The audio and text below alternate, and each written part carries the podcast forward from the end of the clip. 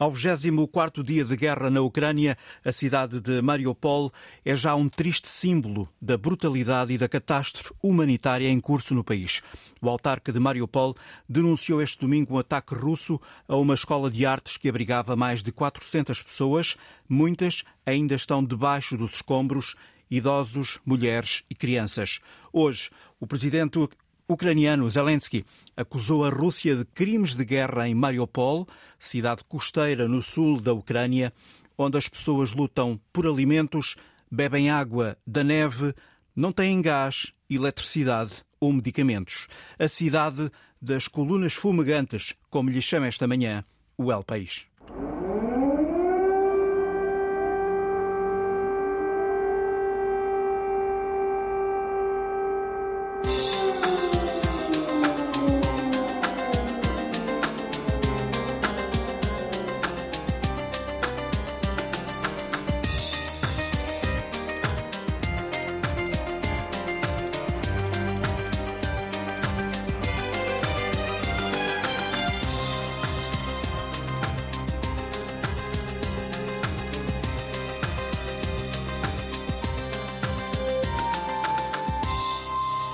Situação em Kiev não é comparável à de Mariupol ou Kharkiv, no norte do país, mas de facto, nos últimos dias, as forças russas aumentaram a intensidade dos ataques a Kiev, levando a cabo ataques aéreos contra zonas residenciais.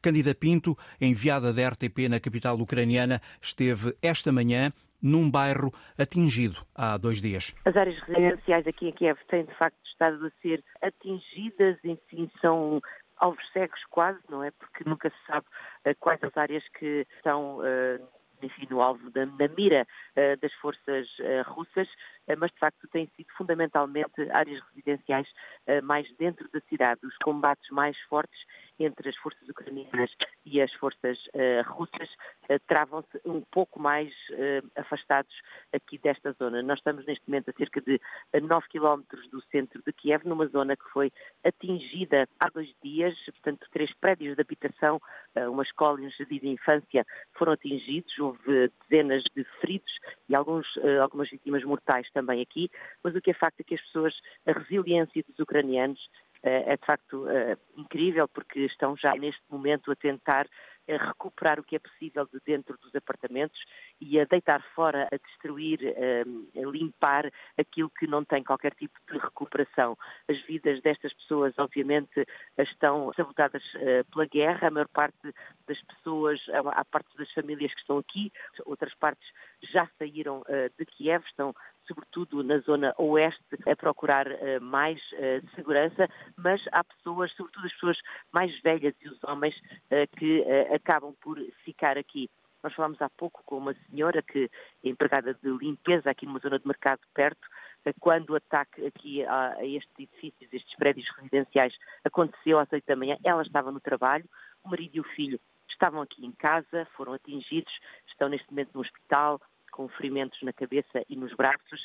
Ela veio hoje ver o que restava da casa e, de facto, eh, não resta muita coisa. Está, enfim, eh, numa condição de deslocada, a tentar eh, sobreviver na casa de pessoas amigas e esse, de facto, está a ser o dia a dia destas pessoas das áreas residenciais de Kiev que têm sido atingidas pelos mísseis russos. O Ministério da Defesa russo já confirmou o lançamento de mísseis hipersónicos a partir do espaço aéreo da Crimeia e ainda esta manhã o Ministério da Defesa confirmou ataques com mísseis cruzeiro lançados de navios estacionados no Mar Negro e no Mar eh, Cáspio. Ouvimos a reportagem da enviada da RTP em Kiev, Candida Pinto. A Rússia é um país cada vez mais estrangulado. As sanções económicas, empresariais e até culturais são avassaladoras. Parte da população, boa parte, sobretudo os jovens e algumas elites, habituados a determinados padrões de consumo, viram alteradas as suas vidas, viram-se privados dos bens a que estavam habituados. Por exemplo, é praticamente impossível comer um hambúrguer num restaurante McDonald's ou comprar roupa e calçado de marcas como Adidas, Nike, Puma ou a super popular Zara. As marcas fecharam as lojas na Rússia em protesto contra a invasão da Ucrânia. É um boicote sem precedentes que se estende por exemplo, às principais marcas de automóveis, estende-se ao Facebook, ao Instagram e a plataformas como a Netflix. Deixaram pura e simplesmente de estar acessíveis. Tenho ao telefone Ksenia Ashrafulina. Ela nasceu na Federação Russa, está a viver em Portugal há 10 anos, tem dupla nacionalidade. Viva, boa tarde. Tem, uh, uh, Ksenia, tem família na Rússia com quem vai falando regularmente. E o que é que lhe contam os seus familiares sobre a vida deles neste momento tão particular? Uh, nasci na União Soviética, depois passei a viver na Federação Russa. Certo. Sim, tenho família uh, na Rússia, uh, em várias partes da Rússia. tenho amigos também que me contam aquilo que está a acontecer. durante estas semanas da guerra, que não é chamada guerra, é chamada operação especial, uh, há uma clara divisão entre as pessoas e a perseguição. Uh, agora é completamente evidente.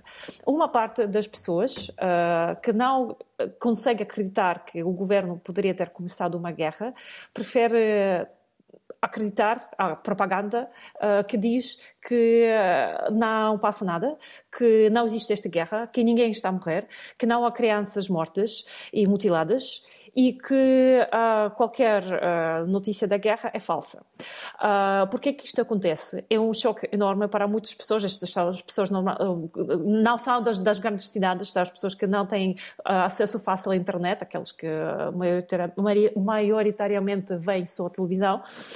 Uh, e esta é uma negação da realidade que está a acontecer nas cabeças uh, destas pessoas. E aquilo que as sanções estão a fazer é uh, Uh, voltar as pessoas para a realidade para perceberem que, que, que, isto acontece. Agora, pensar que eles mesmo não aceitam que há guerra, também não posso dizer. Eles percebem, uh, é um mecanismo psicológico, na, na, na, na minha percepção das coisas, uh, para se proteger da catástrofe, porque aquilo que está a acontecer é uma catástrofe e é, é além do, do, inferno. Agora, há outra parte dos russos que percebem, sabem exatamente aquilo que acontece e acredito que são a maioria. Estes são os mais jovens? Uh, não só, não, não podemos dizer que são mais jovens. Obviamente, sim, os jovens uh, que nasceram com o YouTube e uh, sabem usar o VPN e depois sabem passar também esta informação através dos messengers que ainda não estão bloqueados para os pais e para as pessoas mais de, de, de outras gerações. Mas também existe uma grande camada, digamos, da classe média mais ou menos intelectual, ou seja, médicos, professoras, pessoas que leem, pessoas que analisam e eles percebem que aquilo que está a acontecer é horroroso e elas estão contra a guerra, mas muitas destas pessoas ou têm uma idade uh, que, quer, que significa que já sabem que não podem ir contra o Estado, aprenderam a impotência, porque uh, viveram na União Soviética depois, através dos anos 90, e não têm a coragem de sair. Uh, a outra parte são dependentes do Estado, porque trabalham para o Estado e toda a, a, vida delas depende do Estado. Portanto, não se manifestam porque têm medo de perder tudo.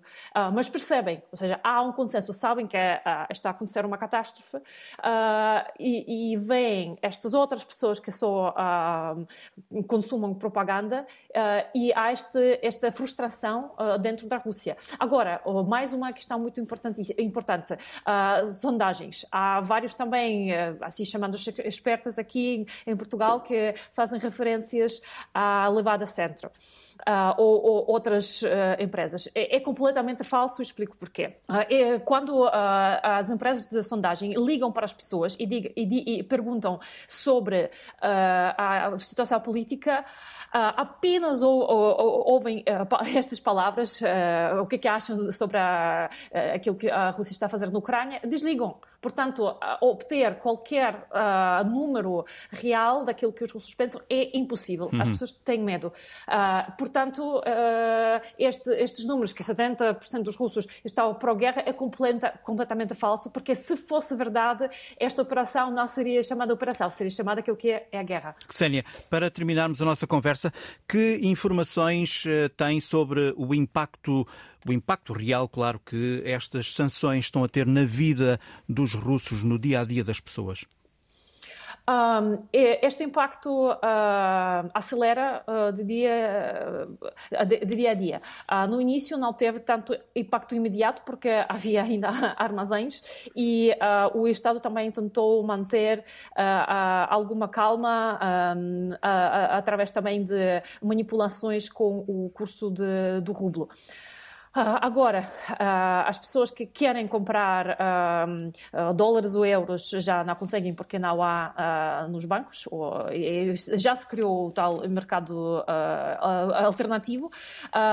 os preços subiram, especialmente para tudo aquilo que é telemóveis ou uh, qualquer uh, eletrónica.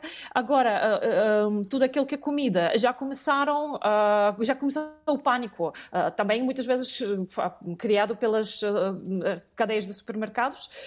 por exemplo, açúcar. Não há açúcar, as pessoas compram açúcar e parece hum. que todos querem comprar açúcar. É completamente. Um, é, é, trágico vê-lo, porque é puro açúcar, ou seja, é uma, uma coisa banal, simples, que as pessoas estão a a fazer filas, porque têm medo, percebem que agora tudo pode desaparecer. Portanto, sim, estas sanções uh, têm tido um, um, grande impacto, porque pouco a pouco as pessoas acordam-se à realidade, não conseguem negá-la, porque uh, se não há açúcar ou uh, lingerie do intimissimi, uhum. já percebem o que é, alguma, está, alguma coisa não está a funcionar. Apesar de todo o controlo de informação que o regime possa ter, o facto é que tudo isso vai depois repercutindo na vida vida das pessoas. Agradeço-lhe a Ksenia Ashrafulina. Ela nasceu na União Soviética, eh, está a viver em Portugal há já 10 anos, tem dupla nacionalidade e vai conversando com os familiares que tem na Rússia com alguma eh, regularidade. Deixou-nos aqui um retrato do que se está a viver neste momento eh, na Federação Russa.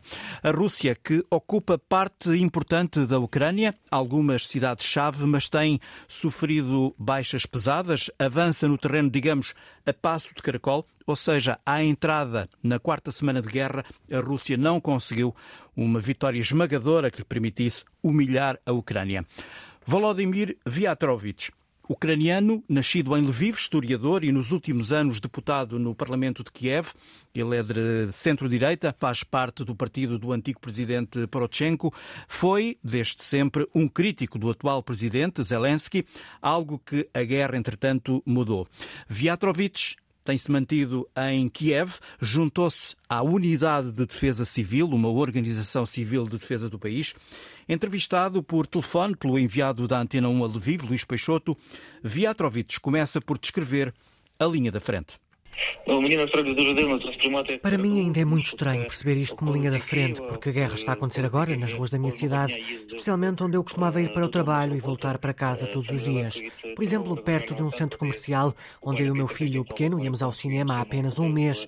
Agora existem os últimos bloqueios, antes dos ocupantes russos. Agora sou membro da Unidade de Defesa Civil, trabalho em conjunto com outros cidadãos de Kiev, fazemos esforços para travar o inimigo. Eu ajudo a unidade usando algumas das minhas habilidades militares, porque tenho essa experiência e tenho patente militar. Eu sou tenente sénior da reserva. Apesar de ter sido há 20 anos, recuperei algumas das minhas habilidades, principalmente sobre como lidar com arma e afins.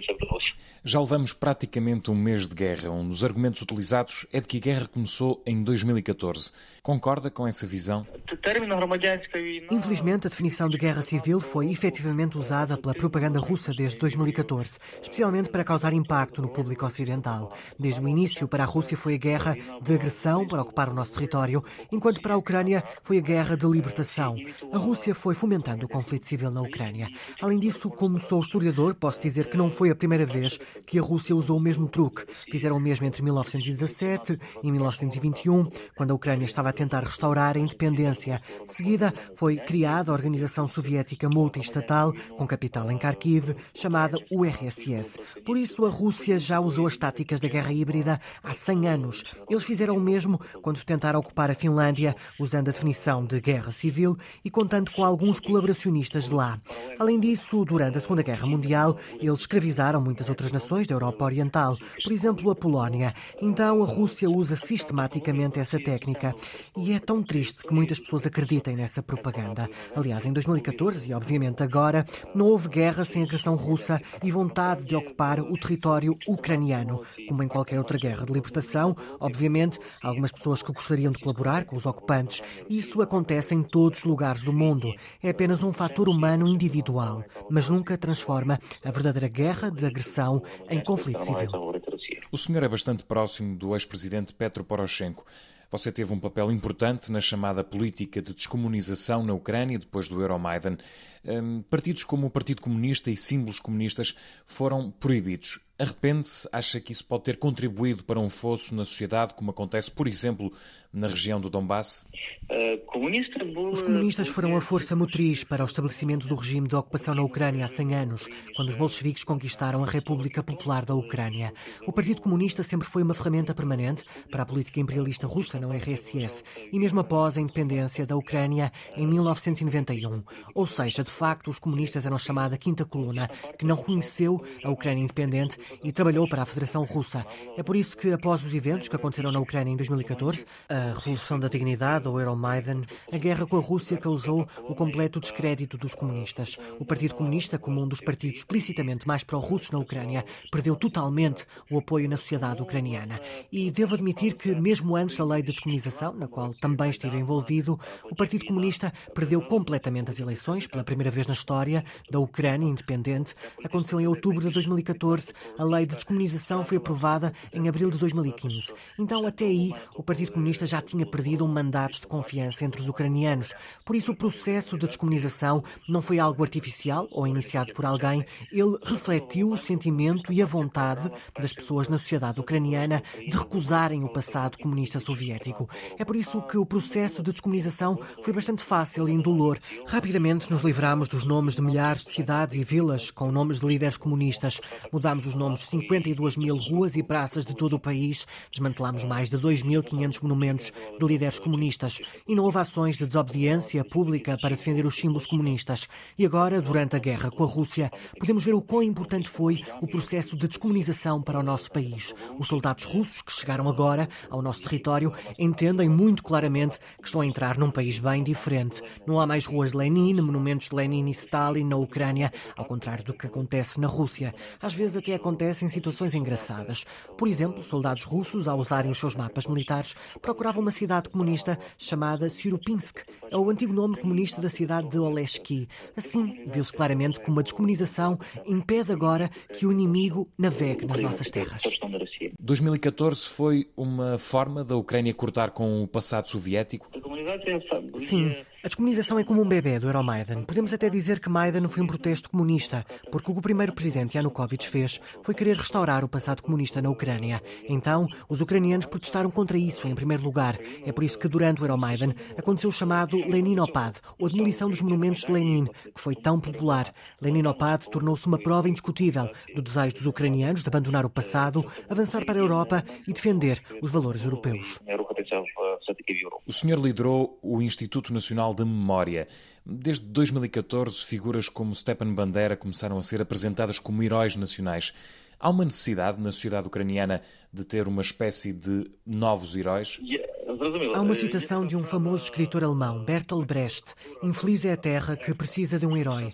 Infelizmente a Ucrânia agora precisa de heróis, porque estamos em guerra com a Rússia. Defendemos a nossa independência e soberania. Então precisamos nos lembrar dos heróis do passado que lutaram pelo nosso país, que sacrificaram as suas vidas. É por isso que a relevância de Stepan Bandera é absolutamente inquestionável para a maioria dos ucranianos em toda a Ucrânia. Ele foi um homem que deu a vida pela independência, um homem que se tornou um dos símbolos da luta pela liberdade de todos os ucranianos. Se estivéssemos a viver num país que já defendeu a sua independência há muito tempo, que se desenvolveu como um país próspero e democrático, Bandera poderia ser apenas a pessoa famosa dos livros históricos. Mas estamos a viver num sítio que continua a lutar pela sua independência. Por isso é que Bandera é tão relevante hoje em dia. O nosso inimigo está constantemente a usá-lo para criar mitos e propaganda. Ramzan Kadyrov, o chefe da República Chechena, está a desempenhar um grande papel nesta guerra e disse que queria destruir Bandera. Mas, na realidade, ele está a lutar não contra o próprio Bandeira, mas contra o Bandeira coletivo, ou o símbolo de resistência da Ucrânia contra a barbárie da Rússia. Os processos de combate que aconteceram de 1940 a 50 no oeste da Ucrânia,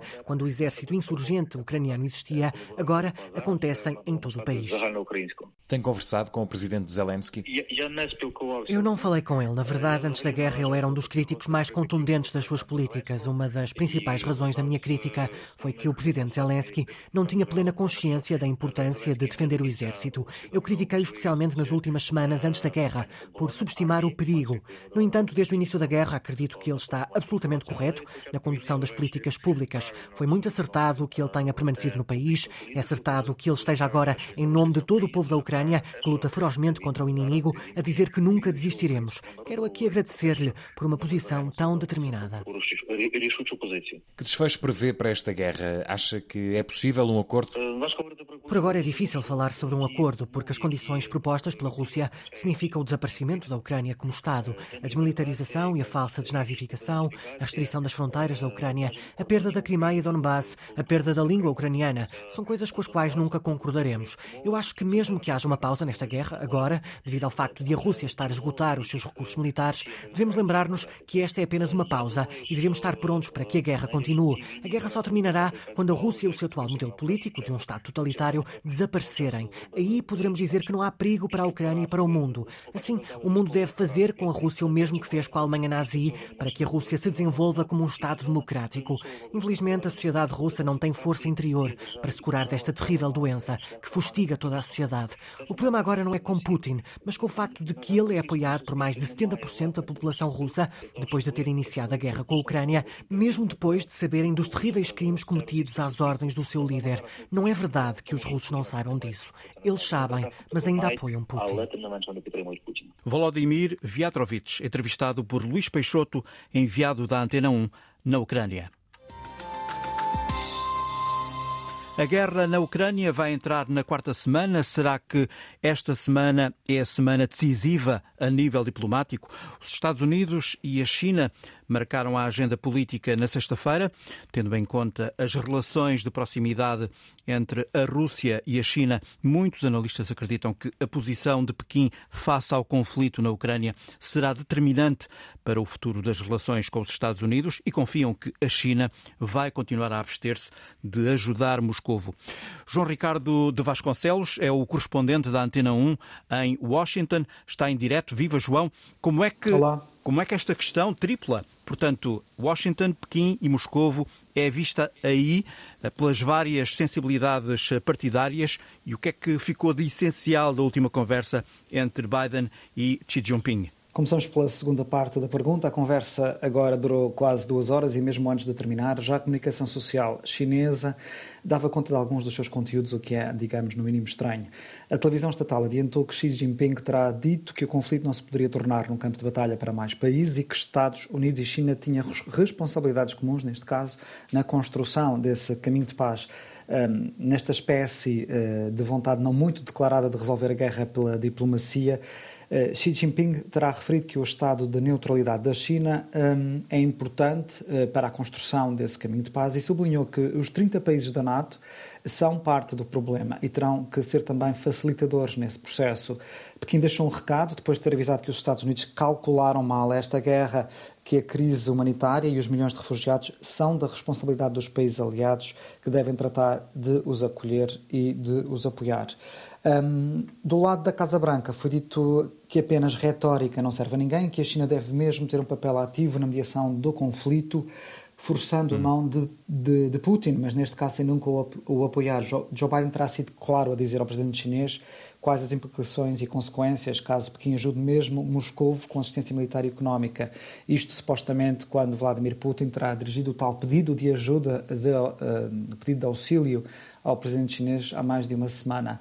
É verdade, como dizias há pouco, que a China continua a puxar da carta de país neutro, porque abstém-se desde sempre em todas as votações da ONU, quer do Conselho de Segurança, quer da Assembleia Geral, e não cortou sequer relações comerciais com Moscou, continua a comprar, por exemplo, o gás e os combustíveis e não aplicou efetivamente nenhuma sanção de nenhuma espécie quer ao, ao regime do Kremlin, quer depois aos oligarcas.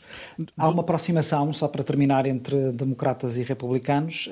As franjas que apoiam Donald Trump essas franjas uh, deixaram de referir, por exemplo, que Vladimir Putin é um gênio, continuam a dizer que Joe Biden terá culpa no início desta guerra, mas deixaram uh, cair a acusação de que Vladimir Putin será o herói. Sendo que do lado norte-americano também verificamos uma escalada no que diz respeito à linguagem, com o presidente Biden a acusar Putin de ser um criminoso de guerra, menos de 24 horas depois chamou-lhe assassino e puro bandido. Eh, esta linguagem, obviamente, não é vulgar num país como os Estados Unidos, sobretudo ao nível da presidência. Como é que, como é que os americanos olham para isto? Os norte-americanos uh, olharam para isto de uma forma um, verdadeiramente um, convencidos de que o presidente estava uh, a abrir um, uma linha de conflito nova, uma espécie de personalização. Ou então quis uh, assumir a ruptura com Putin. Será? A ruptura, a ruptura definitiva parece-me evidente, até porque a última vez que Putin uh, e Joe Biden tiveram uma conversa foi no dia 12 de fevereiro, 12, 12 dias depois uh, escalou a guerra e ficou claro, porque estaria na altura a ser preparada uma cimeira ao mais alto nível antes uh, da invasão da Ucrânia para que se tentasse ultrapassar uh, algumas intransigências de Vladimir Putin, sendo que a ameaça constante de sanções severas por parte dos Estados Unidos uh, era frequente. Portanto, dia 12 de fevereiro foi a última conversa mantida entre Joe Biden e Vladimir Putin. Uh, dia 24 de fevereiro dá-se a invasão uh, e uh, já não foi possível e a Casa Branca descartou qualquer possibilidade de encontro de qualquer cimeira a mais alto nível enquanto estiver a guerra a decorrer. Esta, esta frase, uh, criminoso, esta, estas palavras, criminoso de guerra, estes adjetivos, ditador, uhum. assassino e por bandido, é visto como uma personalização de conflito e também como uma forma de pressionar os outros países que ainda não estão alinhados na condenação, um, forçando esta imagem de, de, Vladimir Putin como um criminoso de guerra, a obrigar o mundo, a obrigar os outros países a serem mais uh, definitivos na condenação da invasão da Ucrânia. A última vez que aconteceu, que houve esta confrontação mais direta com o presidente entre um presidente norte-americano e um presidente russo, foi há 60 anos, na crise dos mísseis cubanos, mas mesmo nessa altura, John F. Kennedy preferiu não personalizar o conflito para deixar uma espécie de margem de manobra a Nikita Khrushchev para que ele pudesse sair do conflito, uh, evitando a confrontação direta nos seus próprios termos, de acordo com aquilo que a Federação Russa queria determinar. É importante também sublinhar que foi criado um grupo de trabalho ainda esta semana, provavelmente passou.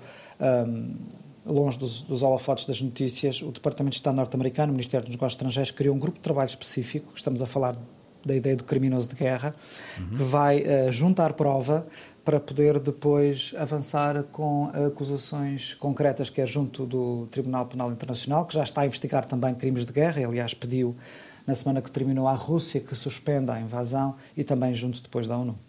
Sendo que, João, há um outro momento muito significativo, para não dizer histórico, eh, foi a comunicação por videoconferência do presidente ucraniano ao Congresso, eh, a invocar Martin Luther King, eh, o 11 de setembro, a pedir mais sanções contra a Rússia e uma zona de exclusão aérea. Mas, portanto, há linhas vermelhas que para já os Estados Unidos não querem ultrapassar, como é o caso do encerramento do espaço aéreo. Aliás, Vladimir Zelensky, junto das duas câmaras do Congresso norte-americano, Senado e representantes, referiu que eh, a Ucrânia estava a viver um 11 de setembro eh, há várias semanas, uh, consecutivamente, todos os dias. Mas muito antes da invasão, já Joe Biden tinha avisado que os Estados Unidos não iam entrar num conflito direto com a Rússia, que isso não iria acontecer de forma alguma, que os soldados norte-americanos não iriam entrar no território ucraniano e lutar em solo ucraniano contra os Estados Unidos e essa definição de uma zona de exclusão aérea para os Estados Unidos e para os 30 países aliados da NATO, e acho que neste momento é, é o um entendimento comum uh, dos países que condenam o conflito na Ucrânia, a guerra na Ucrânia, essa zona de exclusão significa que os céus daquele território teriam que ser patrulhados pelos aliados e qualquer violação significaria um contra-ataque e esse conflito direto com a Rússia seria o princípio da Terceira Guerra Mundial, já o referi várias vezes Joe Biden, além dessa linha vermelha. Nessa linha vermelha, por exemplo, o episódio da entrega dos 28 caças polacos MiG-2 a uma base conjunta da NATO Estados Unidos na Alemanha, para que depois fossem enviados para a Ucrânia, dá a ideia dessa espécie de linha vermelha, porque significaria que seriam os países da NATO a entregar os caças à Ucrânia e os Estados Unidos recusaram, o Pentágono uhum. recusou uh, essa ideia. Um, o que se passa é que, entretanto, para além dessa linha vermelha, a linha vermelha mais recente tem a ver com a utilização de armas químicas e biológicas, depois da Rússia ter acusado já várias vezes, na, pelo menos duas vezes na semana que terminou no Conselho de Segurança da ONU, de que é a Ucrânia com o financiamento dos Estados Unidos que tem 30 laboratórios, ou que tinha 30 laboratórios, entretanto alguns destruídos, e que estaria a desenvolver armas químicas e biológicas.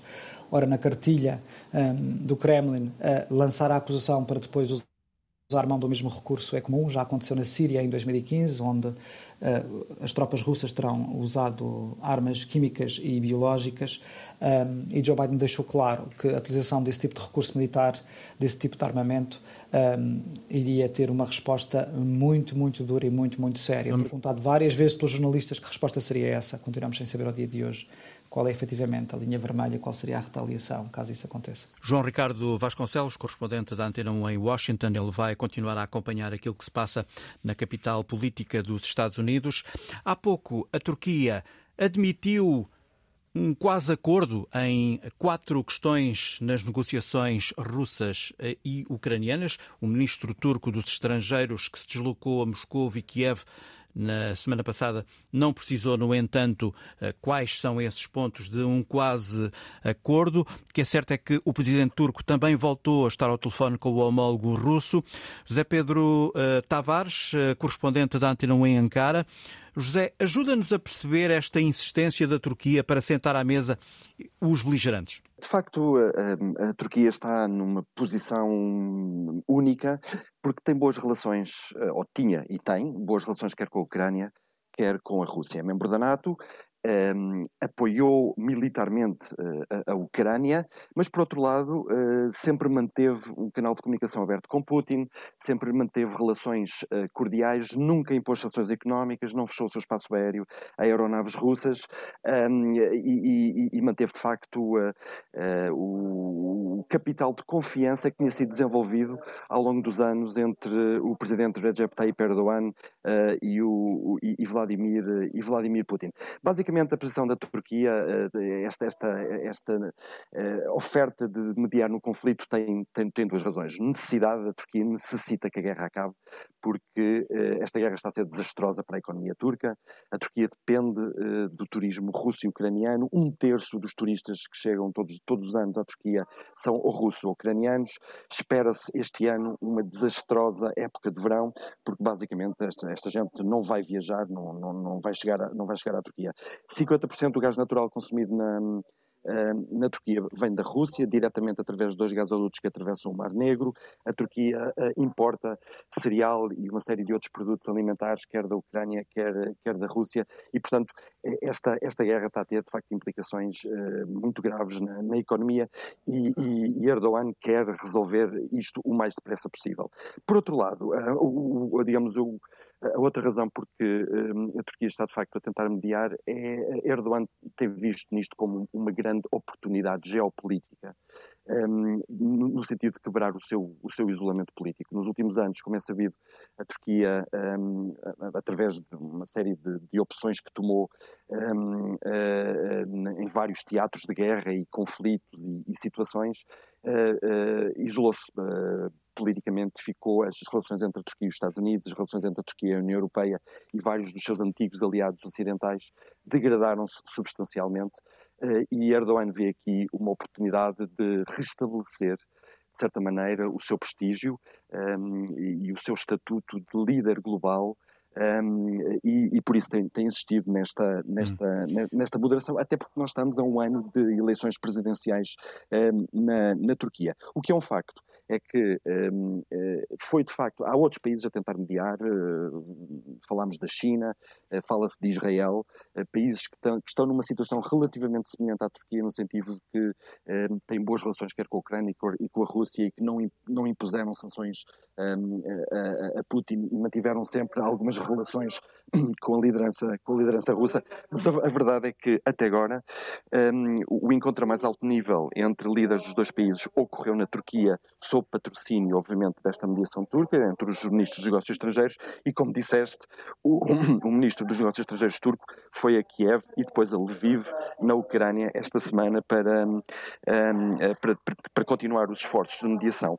Ele deu uma grande entrevista este fim de semana um, aos, aos, órgãos de comunicação social turcos e, de facto, mais uma vez sugeriu um, que as posições estão-se a aproximar e, e, e sugeriu, de facto, que poderia haver em breve um acordo de, de, de cessar-fogo. Ele, ele, mencionou que em cima da mesa estão seis pontos e que há alguma convergência em quatro desses seis pontos. Uhum. E esses seis pontos são conhecidos. É, é, é, a neutralidade, a questão da neutralidade da Ucrânia, um. o segundo ponto, a questão do desarmamento e garantias de segurança, sabendo que a Turquia é aceita quer pela Rússia, quer pela Ucrânia, como um dos países que poderá garantir, dar essas garantias de segurança. O terceiro ponto é aquilo que a Rússia chama a desnazificação do regime. O quarto ponto, o estatuto da língua russa na Ucrânia. E depois os pontos mais difíceis, o quinto e o sexto, que são o Estatuto do Donbass, das, das províncias uh, no leste da Ucrânia, e o Estatuto da Crimeia. São estes seis pontos que estão em cima da mesa e que têm sido negociados uh, sob uh, esta mediação turca. É um dado importante que vamos acompanhar.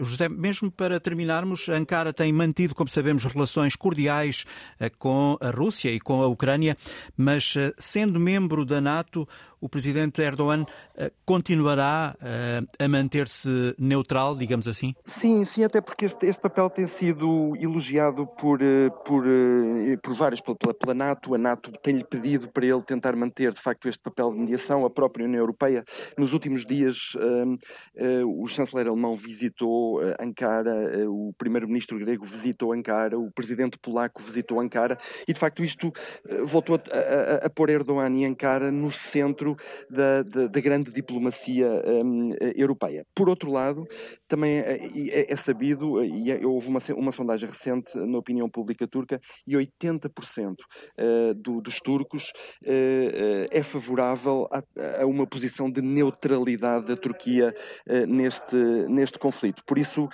um, Erdogan vai continuar a tentar, enfim, falar com Putin, apoiar a, a Ucrânia.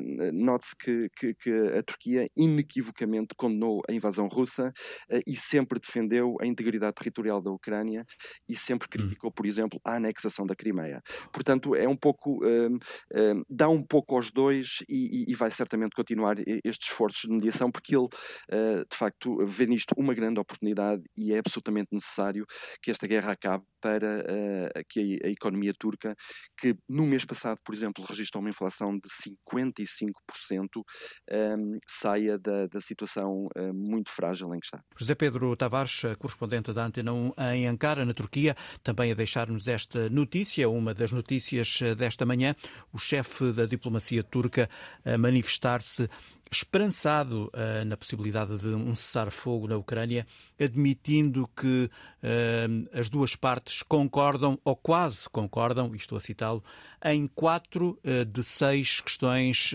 essenciais, seis questões que estão em cima da mesa, uma questão que o correspondente da Antena 1 também desenvolveu há pouco neste programa. O que se passa na Ucrânia não é estranho para a antiga presidente da Letónia, Vike Freiberga. Ela fugiu do país durante a Segunda Guerra Mundial com sete anos, voltou 50 anos depois e foi eleita presidente da Letónia por duas vezes. A enviada da Antena 1 aos países bálticos, Camila Vidal, que está por estes dias em Riga, conversou com ela sobre as semelhanças entre o que se passa hoje na Ucrânia e o regime da antiga União Soviética.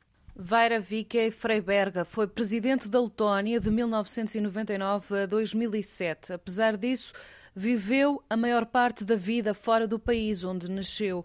Aos sete anos, durante a Segunda Guerra Mundial, fugiu para a Alemanha, depois para Marrocos e a seguir para o Canadá. 50 anos depois regressou e foi eleita por duas vezes presidente da Letónia. Sabe o que é deixar tudo para trás, começar de novo, mas diz que a família nunca deixou que ela se esquecesse de onde vinha e para onde um dia ainda iria regressar. Foi durante o segundo mandato de Vaira que a Letónia aderiu à União Europeia e à NATO. tem 84 anos, mas puxa pela memória quando vê crianças como ela a terem de deixar a Ucrânia. As a former child refugee, I feel particularly uh, porque já fui uma criança refugiada, sinto particularmente a mágoa que eles sentem. Sei que têm sido muito bem recebidos na Europa e em todo o mundo. Mas quando vejo crianças pequenas, agarradas aos seus peluches, lembro-me que eu só pude levar o meu urso de peluche. Mais nada. Quando vejo crianças com gatos ao colo, ou idosos que não deixaram os cães para trás, Lembro-me do sofrimento que foi termos de deixar o nosso cão em Riga. Mas, sobretudo, percebo o que sentem quando veem as casas destruídas. Temos de perceber que um prédio atingido, uma janela destruída, representam uma família e tudo aquilo que viveram. Todas as memórias. Desde o casamento, o nascimento de um filho, as fotografias dos avós, tudo desaparece. A mágoa é imensa e todos dizem o mesmo, que só esperam pelo dia em que podem regressar a casa. Tudo o que posso dizer é que desejo que para os ucranianos não seja preciso esperar 50 anos, como foi para mim, para poder voltar para o meu país livre, independente para viver confortavelmente, sem me sentir perseguida e sem precisar de me ajoelhar perante um regime que mente constantemente, tal como está a acontecer agora uh, without feeling persecuted or oppressed or having to to bow to to um, a regime that is lying constantly like what is happening in Russia now. Millions of refugees that have left the country by São milhões de refugiados que já abandonaram o país nesta altura. Os bombardeamentos continuam todos os dias em cada vez mais cidades, apesar de todos os dias ouvirmos falar em negociações de cessar fogo. Vaira esperava que chegasse a este ponto, porque para os países que saíram do bloco soviético e que hoje fazem parte da, da União Europeia e da NATO, fica a ideia de que se foram repetindo os avisos. We have been trying to warn our partners in, in the European Union and in NATO temos tentado avisar os nossos parceiros sobre a necessidade de estarem vigilantes sobre as políticas da Rússia. São expansionistas, imperialistas. Ele diz que quer respeito. Mas isso significa o quê? Significa que todos os países vizinhos têm de lhe prestar vassalagem? Que ele deve escolher que governo devem ter? Devem obedecer ao Kremlin? Afastar-se do Ocidente? Ele sente um absoluto desprezo pela democracia, pelos valores das instituições democráticas e liberais. Putin acha que no Ocidente somos autênticos depravados. Quer um país conservador, com a Igreja Ortodoxa Russa, aquela ideia radical de uma família tradicional. Uma abordagem ultraconservadora, mas basicamente é o totalitarismo de Stalin. conservative approach, but basically a Stalinist totalitarianism. Então é possível fazer essa comparação com a União Soviética. It looks like Putin is step by step Parece que Putin está passo a passo a adotar as regras da URSS, nos tempos mais negros que teve, quando milhões de pessoas morreram. Ele já prendeu milhares de pessoas na Rússia, só por dizerem que são contra a guerra na Ucrânia.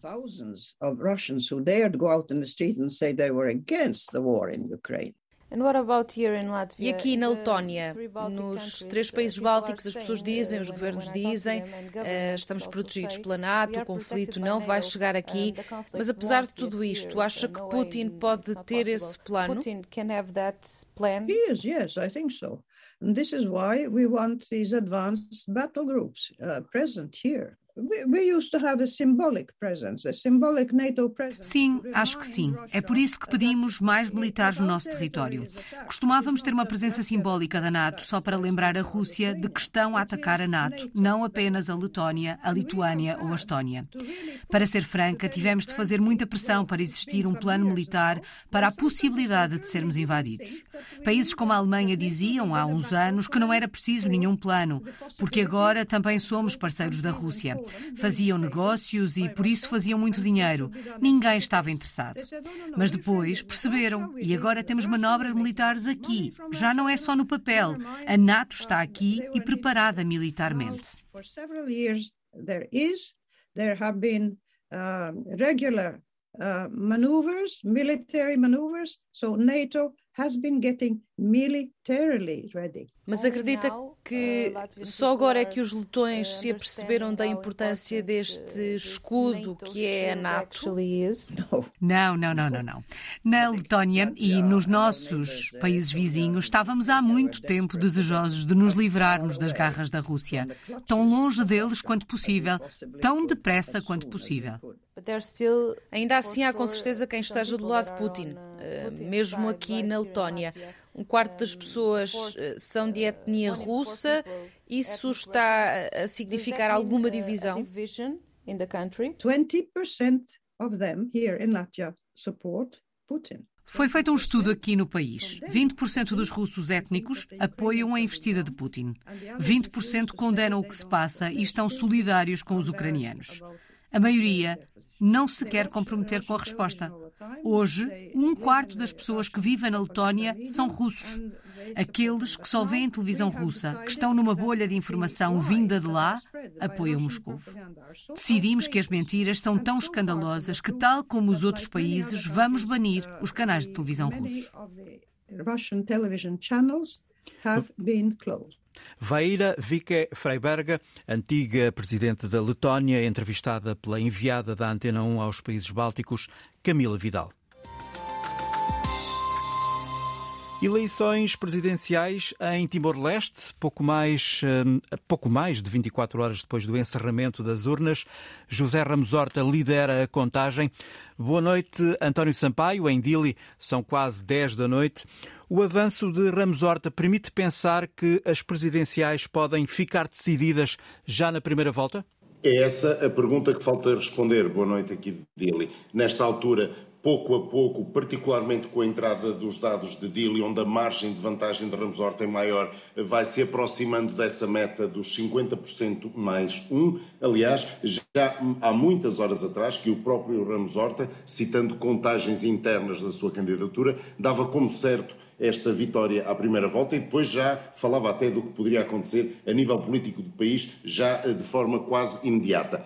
Ainda assim, até que a contagem total seja verificada pelo STAI num complicado processo eh, mais que tudo moroso, dada muita eh, a necessidade de transporte físico das urnas para as capitais dos municípios, este processo de contagem tem sido muito lento e, eh, nesta altura, ainda só vão cerca de 79% dos votos contados, quando falta uma parte significativa, como referi, da contagem em Dili. José Ramos Horta uh, diz que a contagem interna da sua candidatura sugere que pode não haver necessidade da realização de uma segunda volta, mas uh, aposto que a Fretilin, que apoia a candidatura de Lubolo, terá uma outra opinião. Sim, segundo a Fretilin, a sua contagem diz que não, que vai ser necessária uma segunda volta. Obviamente que eh, nestas alturas só se pode mesmo olhar para os dados oficiais.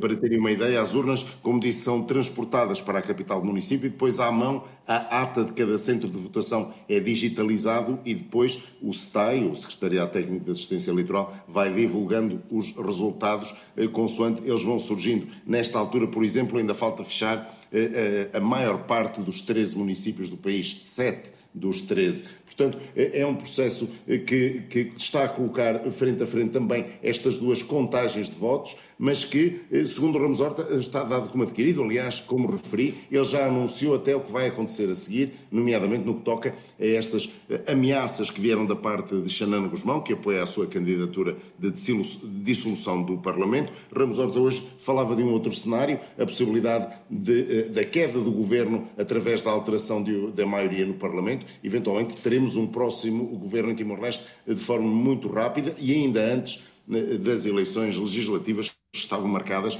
no atual calendário para 2023. Dezenas de milhares de timorenses votaram pela primeira vez, portanto são as presidenciais eh, as maiores de sempre no país. Isto indicia, obviamente, forte expectativa por parte da população. Eh, quais são, António, no minuto, os principais problemas que o próximo presidente deve priorizar em Timor? A primeira é tentar acalmar estas posições entrincheiradas do que têm sido cinco anos de crise política primeiro, crise económica a seguir, eh, ambas agravadas pela situação da pandemia. Essa, eh, isso levou, como disse, a, a, radicalizar de posições, com acusações de violação da Constituição. Eh, o governo é, uma coligação que não era a coligação original com que começou, portanto, tem havido partidos a saltitar da aliança em aliança, isso dá instabilidade. O primeiro-ministro atual, Taur Matanrua, que não é o líder do maior partido da coligação, que é a Fretilin, portanto há que resolver todas estas questões, mas depois há que pôr o país a mexer. Eh, alguns observadores notam que parte do resultado de hoje não se deve tanto a uma penalização da Fretilin, apesar do apoio eh, a, a Luolo, a percentagem comparativamente a outros exercícios eh, presidenciais em que participou ter caído, se deve sim a uma vontade de pôr a economia a funcionar e que por isso houve quase uma solução de voto útil ou de concentração nos votos eh, em eh, José Ramosota para tentar acelerar eh, esta questão. Aliás, observadores vincam que numa segunda volta, muitos dos candidatos que se apresentaram hoje, inclusive potencialmente a terceira colocada nesta uhum. altura, que é de um dos Temos que fechar, António. poderia apoiar também Ramos Horta. Correspondente da Antena 1 em Timor-Leste, António Sampaio. Visão Global regressa no próximo domingo.